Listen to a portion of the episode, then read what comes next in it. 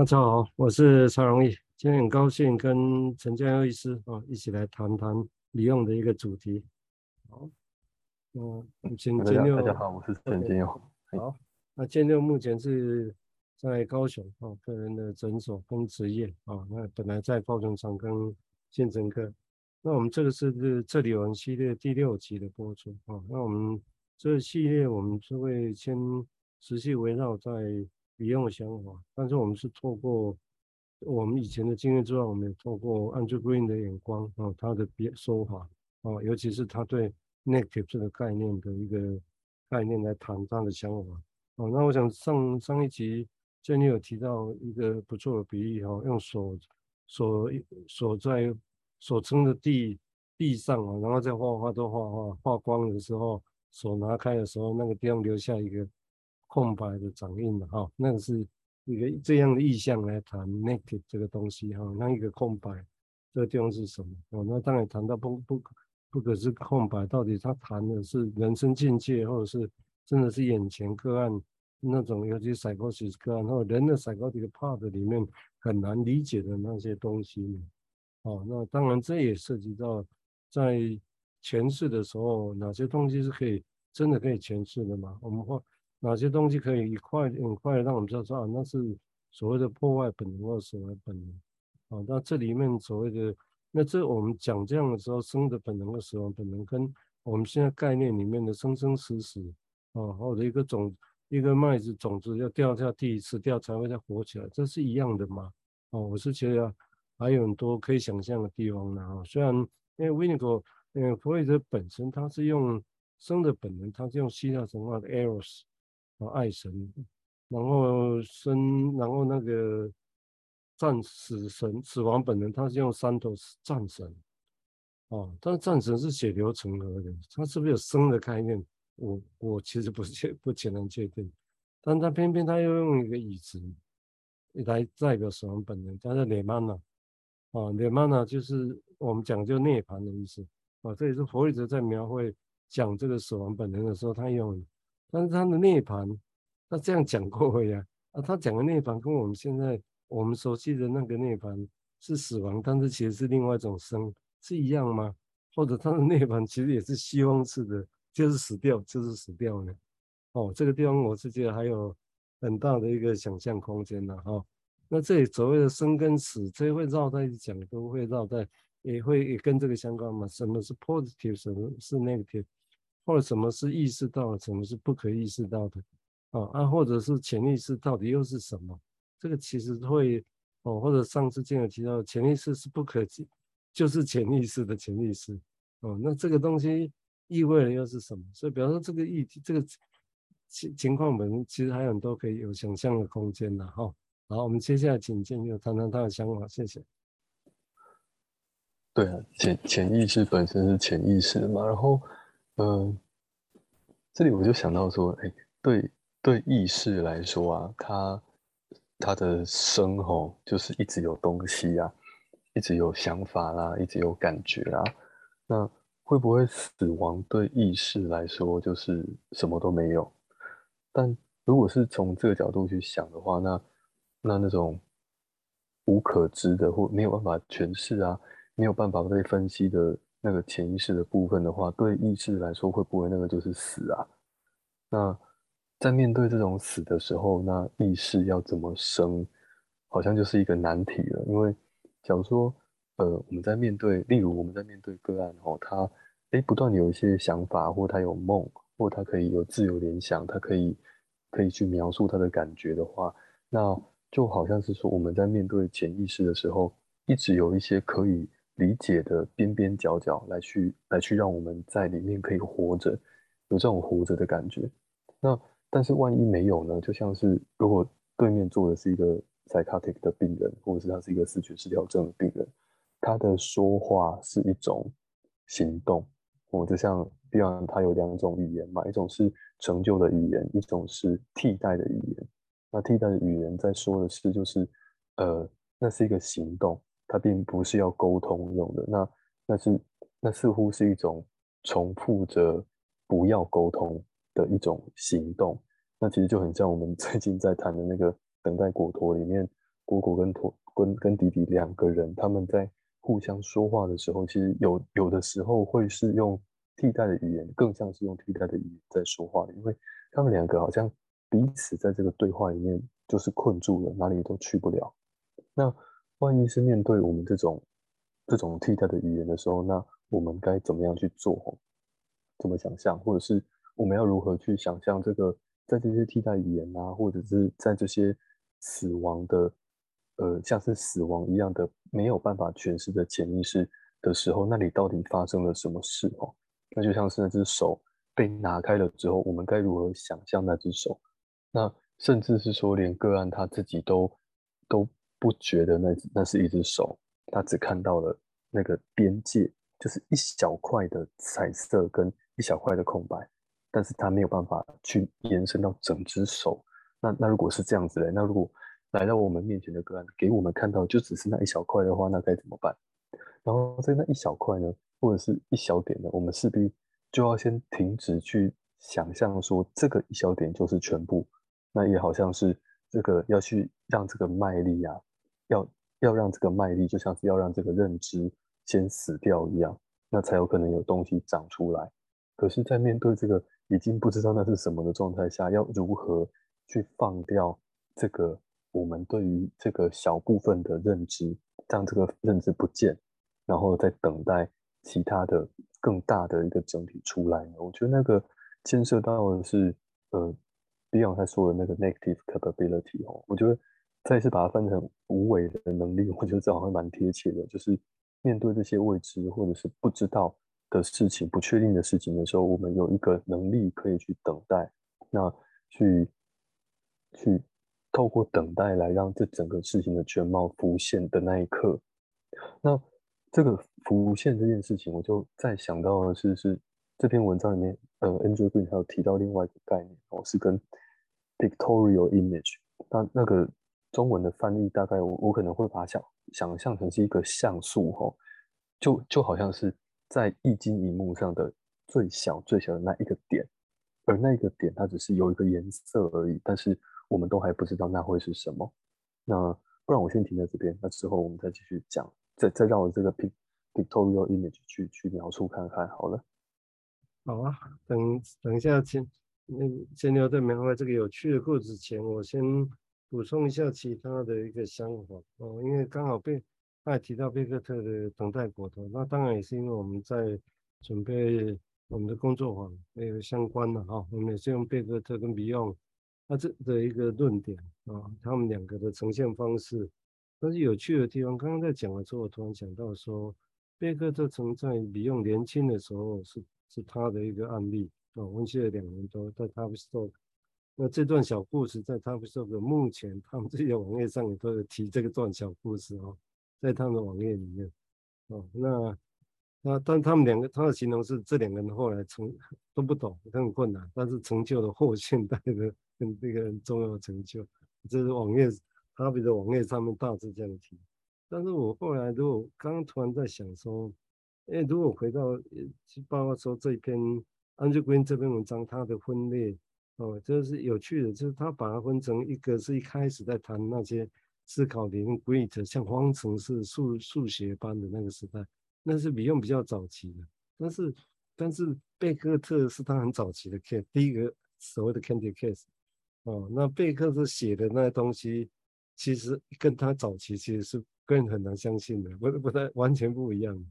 哦，那贝克特的东西好像比较接近的是 Beyond 晚年的东西。这突然我我还不知道为什么，我突然想到，哎，对啊。那其实是你用晚年的时候，他在谈那些其他事情的时候，就会比较接近。然后比如说有具体的东西，Andrew Green，Andrew Green 是这样来描绘的。他说，第一，他用他的成果来讲，就早期的那些思考理论啊，或者形成理论的方式，哦，所谓 formulation 的方式，digestion 的方式来讲，他说其实整体上最后就是在 attention 跟 interpretation 这本书最后合集所有成果档案啊。然后再来的话，第二类就比较少，大概是他去他去那个美国之后，哦，他去美国之后，他那时候已经七十，印象七十一岁了，哦，大概不满意他在英国的处境，啊、哦，那整个就到美国去。那时候的另外一类的文章就不太一样啊，包括未来的回忆录啦，哦，那尤其第三册叫做遗忘的黎明，他一开始谈的就是一个精，一个一个卵卵卵子卵子哈在新生的故事。他写的方式当然很抽象，也很所谓的意识流，或者有人会觉得，哎，好像这个方式跟就 James Joyce 啦，或者是那个贝克特他们这些其实有他的连通性啊。那一个人这么科学、这么数学化的人，老的时候怎么会用这个方式要来表达一个他的经验呢？势必他因为年纪大了，来日无多，还花这么大的力气在写这些，哦，我相信应该是有他。很重要的意义在这里头了啊！这是我刚刚从建六在谈的时候，我这个想到另外的事情啊。而且我们现在再回到刚刚建六要谈的那个例子哈，应该蛮好玩的。哇，他 那 victorial image 这个，我我们暂时把它把它翻译成像素好了，就是那个荧幕就是几多少一零二四乘九六零那个，就是有一零二四个。这种小点点小像素乘以九百六十个小像素嘛，那那在在 Andrew 他描描述这个 pictorial image 这个像素的时候，他似乎是把它当成是 Beyond 所说一个 preconception 吧，就是它是一个开头，它还不是一个想法哦，它是一个开头，然后用这个东西当成是一种呃，要是梦也好，或是或是想法的起点也好，或是某种感觉也好，然后透过意识的那个。思考的能力来去把这个东西给拓展开来，但是在在一些比较 psychotic 的病人哦，或者是说呃生命早年有一些有一些状况的病人，他们他们在他们在他们的思维里面，这个这个像素的像素这件事情是不存在的哦。那他是说这其实很接近，这个是很接近一个很原始的思考方式的，而这个不存在哦，不是。他他他他跟维尼卡一个概念做比较，就是说这个这个到底是碎裂成一片一片的，还是说它是一个没有影像的，没有没有能够拼成拼成一个完整影像就算了，它还像是一个黑洞一样，会把跟这个事件或跟这个感受相关的思考跟画面都摧毁掉的一个一个存在哦。那这个存在，这个把东西摧毁掉的存在呢？它是，它是，它把它形容成是一种，呃，伤口的再现。可是这个伤口呢，它是什么都没有，它是没有一个伤口的影像的。然后这这件事就就连接到比尔那个贝塔元素，贝塔 element。他说贝塔 element 就更像是一个重新重演，有一件事的重演，就是这个。能够再现潜意识的那个能力，这件事被摧毁了的重演，就是他一旦碰到这个黑洞或是这个很原始的部分的时候，他就会产生一个行动。可是这个行动是在思想里面发生的，是让可以再现的能力都摧毁掉。所以这个不只是在这个个案内在哦，就说不定也在。试着要去接近这个思考的外在的人来说，就是我们要试着去思考，哎，你到底怎么回事？可是却都没有办法。那所以这个这种状态呢，他必要就说，这这种 psychotic 的病人呢，他们可以有一个顺序，就他们的思考可以一二三，可是他们会忽视一之后是二，二之后是三，就是。他们可以有一个东西出来，可是里面的顺序是不见的，所以他他说的那个 constant conjunction 那个恒定的连接这件事情是是消失的。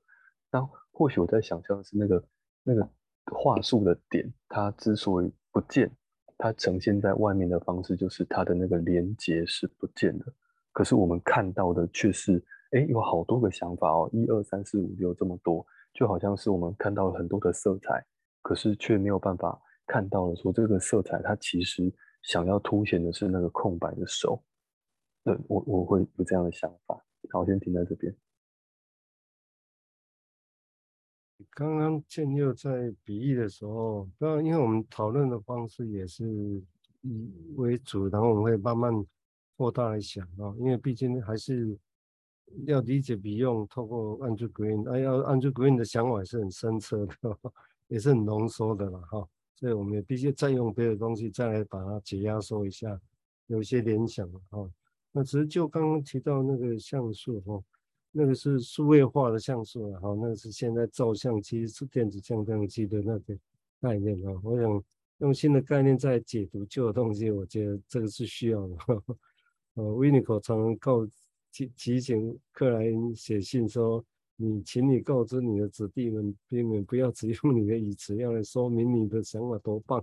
你的椅子都说光了人类的问题有没有？然后你要你的学生用他们自己新的话来说，你的理论才会继续下去。哦，这是当初的想法。那只是刚刚刚刚建六在描绘这个例子的时候，让我想到的是这个，我还没有是完全在一起，但是我突然有这个想法，因为。的确是用像素这个画画素越高，我们就看起来越真实，好像中间没有空隙一样。但是我们知道，他们中间都是有空隙的，哦，这这是自由，只是视觉上或者它的像素位数有多少。这是让我想到一个事情，就是我们用科学来理解一个事情的时候，比如说我们现在科学研究，比如说我要做试验那个药，我找一千个人来做研究。啊，那一千个研究的时候，那当然会抽血啊，什么会画一个图出现那个结果。那其实那个图，真正的图哈，最原始的图其实是一百一千个人的话，其实是有一千点。你看，如果他他的做的研究是，他比如用两个像素来比较的话，是有一千个点，哦，一一定有一千个个案嘛，啊，有一千个点在在那个图上，所以最原始的材料其实是那个样子。哦，那当然，我这个最这个最原始的材料是不是就等于胚胎人们再说？那这个不应，但是这个没有那么不可消化哈、哦。就要，但是因为是用流行病学统计学概念去消化这东西的时候，是有一个概念性的东西。哦，就像比方说，Andrew Green 说，克莱因没办法理解散户是真正的像比用那样，因为他没有思考，他没有工具。哦，那如果这个地方，当然那一千个点。用流行病学这个工具，也可以找到一个什么样有趣的东西。最后看到结果是一个实线，但是他明明都知道那一千个点怎么样弄都不会是一条实线，而且也根本不可能是一条线。哦，其实是是虚线，你知道吗？所以理论上是透过一个工具叫做统计学的工具，把那么多的点变成一个虚线出来。假设一个线出现。而且当这个虚线出现了之后，把所有的点都拿掉，那个虚线就变成实线，然后让我们看到。哦，我会觉得这个比喻是我用这个来连接刚刚建六在想的那个那个情况啊，就是这个事情好像其实本来是点，那这样的话好像那个点就变成会不一样想象了哈，一一个是一千个点变成一条线，哦，那这个事情也许是一千个事情，然后我们就达成一个理解，说哦，那我这个是什么？而且这个有方向感，哎，你这个是往什么方向去走？哦，有这个样的一个比喻了哈。这是我用这个东西来想象，我我还不知道是不是能够搭配了起来。哦，不过刚刚在讲的时候，我是想到这一点，然哦，我也觉得还蛮好玩的。好啊，我们接下来请建六再谈谈他的想法，谢谢。对啊，那那所以一个方向是从一千个点，然后到一条线，但是有没有另外一个方向是从一千个点到一万个点？到十万个点，那那会是什么样？那那个图看起来会怎么样？那甚至是说，有没有可能从两轴，就 x 轴跟 y 轴之外，再到第三个 z 轴，那再往上呢，再加一个 t 时间进来，它会动了。那、如果是这样的，那那那就我就想到那个电子云的概念哦，就是就可能有没有没有学化学的的的听众可能有点不好意思，不过。他他在说的是我们要如何观察电子，我们得要观察事情是要用用光看，然后我们才看得到嘛。可是光子跟电子差不多大，那光子你打到电子，然后电子就跑走了，因为它那它们两两个差不多大，撞在一起的时候，电子会跑掉。可是那样的光回来的时候，让我们观察到的时候，那个电子已经不在那个位置了。那所以我们只能一次一次的去推测说，哎，我再怎么去观察，怎么撞它，这个电子大概会在这区里面跑。那我们顶多知道的就只是这些而已，而没有办法知道确切的电子在哪里。就也像我们其实没有办法知道我们该如何再去拓展一千到一万到十万到甚至 x x y z 轴，还是可以更多的轴，因为往那边去可能就是就是没有止境的，就很像是我们去想象说真有潜意识真的有一个值有个终点吗？这件事光是想象觉得就觉得很可怕吧。好，我先想到这边。对，是，不过想象需要无穷的，但能够作为是有限，啊、但是至少想象啊，像无穷才有很多的可能性在这在这里头嘛。我想今天这个比喻，我觉得是还，我觉得很有趣的哈。就、当然，也许看看大家意思，我的想法就是，做光子装个电子，电子跑掉，但那个回来，你要看到以为有，但是你看到的时候，它已经不在那里了。哦，意思是这样，哦，啊，所以这个第，但是。更有趣啊！我们现在看到的星光是几亿、几光年前的光呢？我们现在看到已经发生过了。那这些比喻其实会不会跟人的心？其实我会觉得搭得上，只是我们怎么样来想而已。你说我这个这个人这个时候在谈以前的某个事情，这个时候要谈以前的某个事情，但那个事情是从以前走到现在来，就其实已经像以前的光了，你知道吗？哦，所以你去谈，有可能真的知道这个光，然后就谈到原来那个事情吗？我我觉得其实是不太可能的，就就实行上来讲，但是偏偏又有一个我们重要的假设，我们假设有移情，我们的移情是这个时候假设以前有一个什么撞到现在呢，他这个时候活起来，在现在在演了，我们假设是这样，那这这个现在移情是以前的那一道光，那你把这一道光弄清楚了，那原来它是原来还在那个位置吗？用电子来讲，我们照过去用回来就不是。但如果用星球来讲，我们说它好像应该还是大致的位置，只是它会转了哦，它它会转。哦，那用这个比喻来想，我觉得都可以再想象。我不然我们现在讲移情，其实也讲得太简化。哦，那我现在在相对按区归因呢，跟比用的论述，跟他们的理解，他们会有这些论述的过程，我觉得其实都是从这些推论来的啦。我个人是觉得。啊，或者从个案，或者他们想象个案的移情是什么，或者他们自己的感觉是什么，大概就这这样来来回回。那这个是这个到底是光子跟电子的比喻，或者是我们现在看到是新外星来的那个新那个那个亮光，在这个时候，哦，那那用这个比喻，按这个比喻来想，我觉得我个人突然觉得，哎，这样这样子来看疫情会比较好玩的。OK，好吧。好，我们我们自己好玩，呃，OK，希望观众也觉得，听众也觉得好玩哦。好，那因为时间的关系了哈，我、这个时间对话时间总是特别快，好，那因为时间的关系，那这一集也先到这个地方。好，那我们谢谢建佑医生哈，我想很有趣的一个交谈。哎，OK，好，再见。OK，拜拜。拜拜。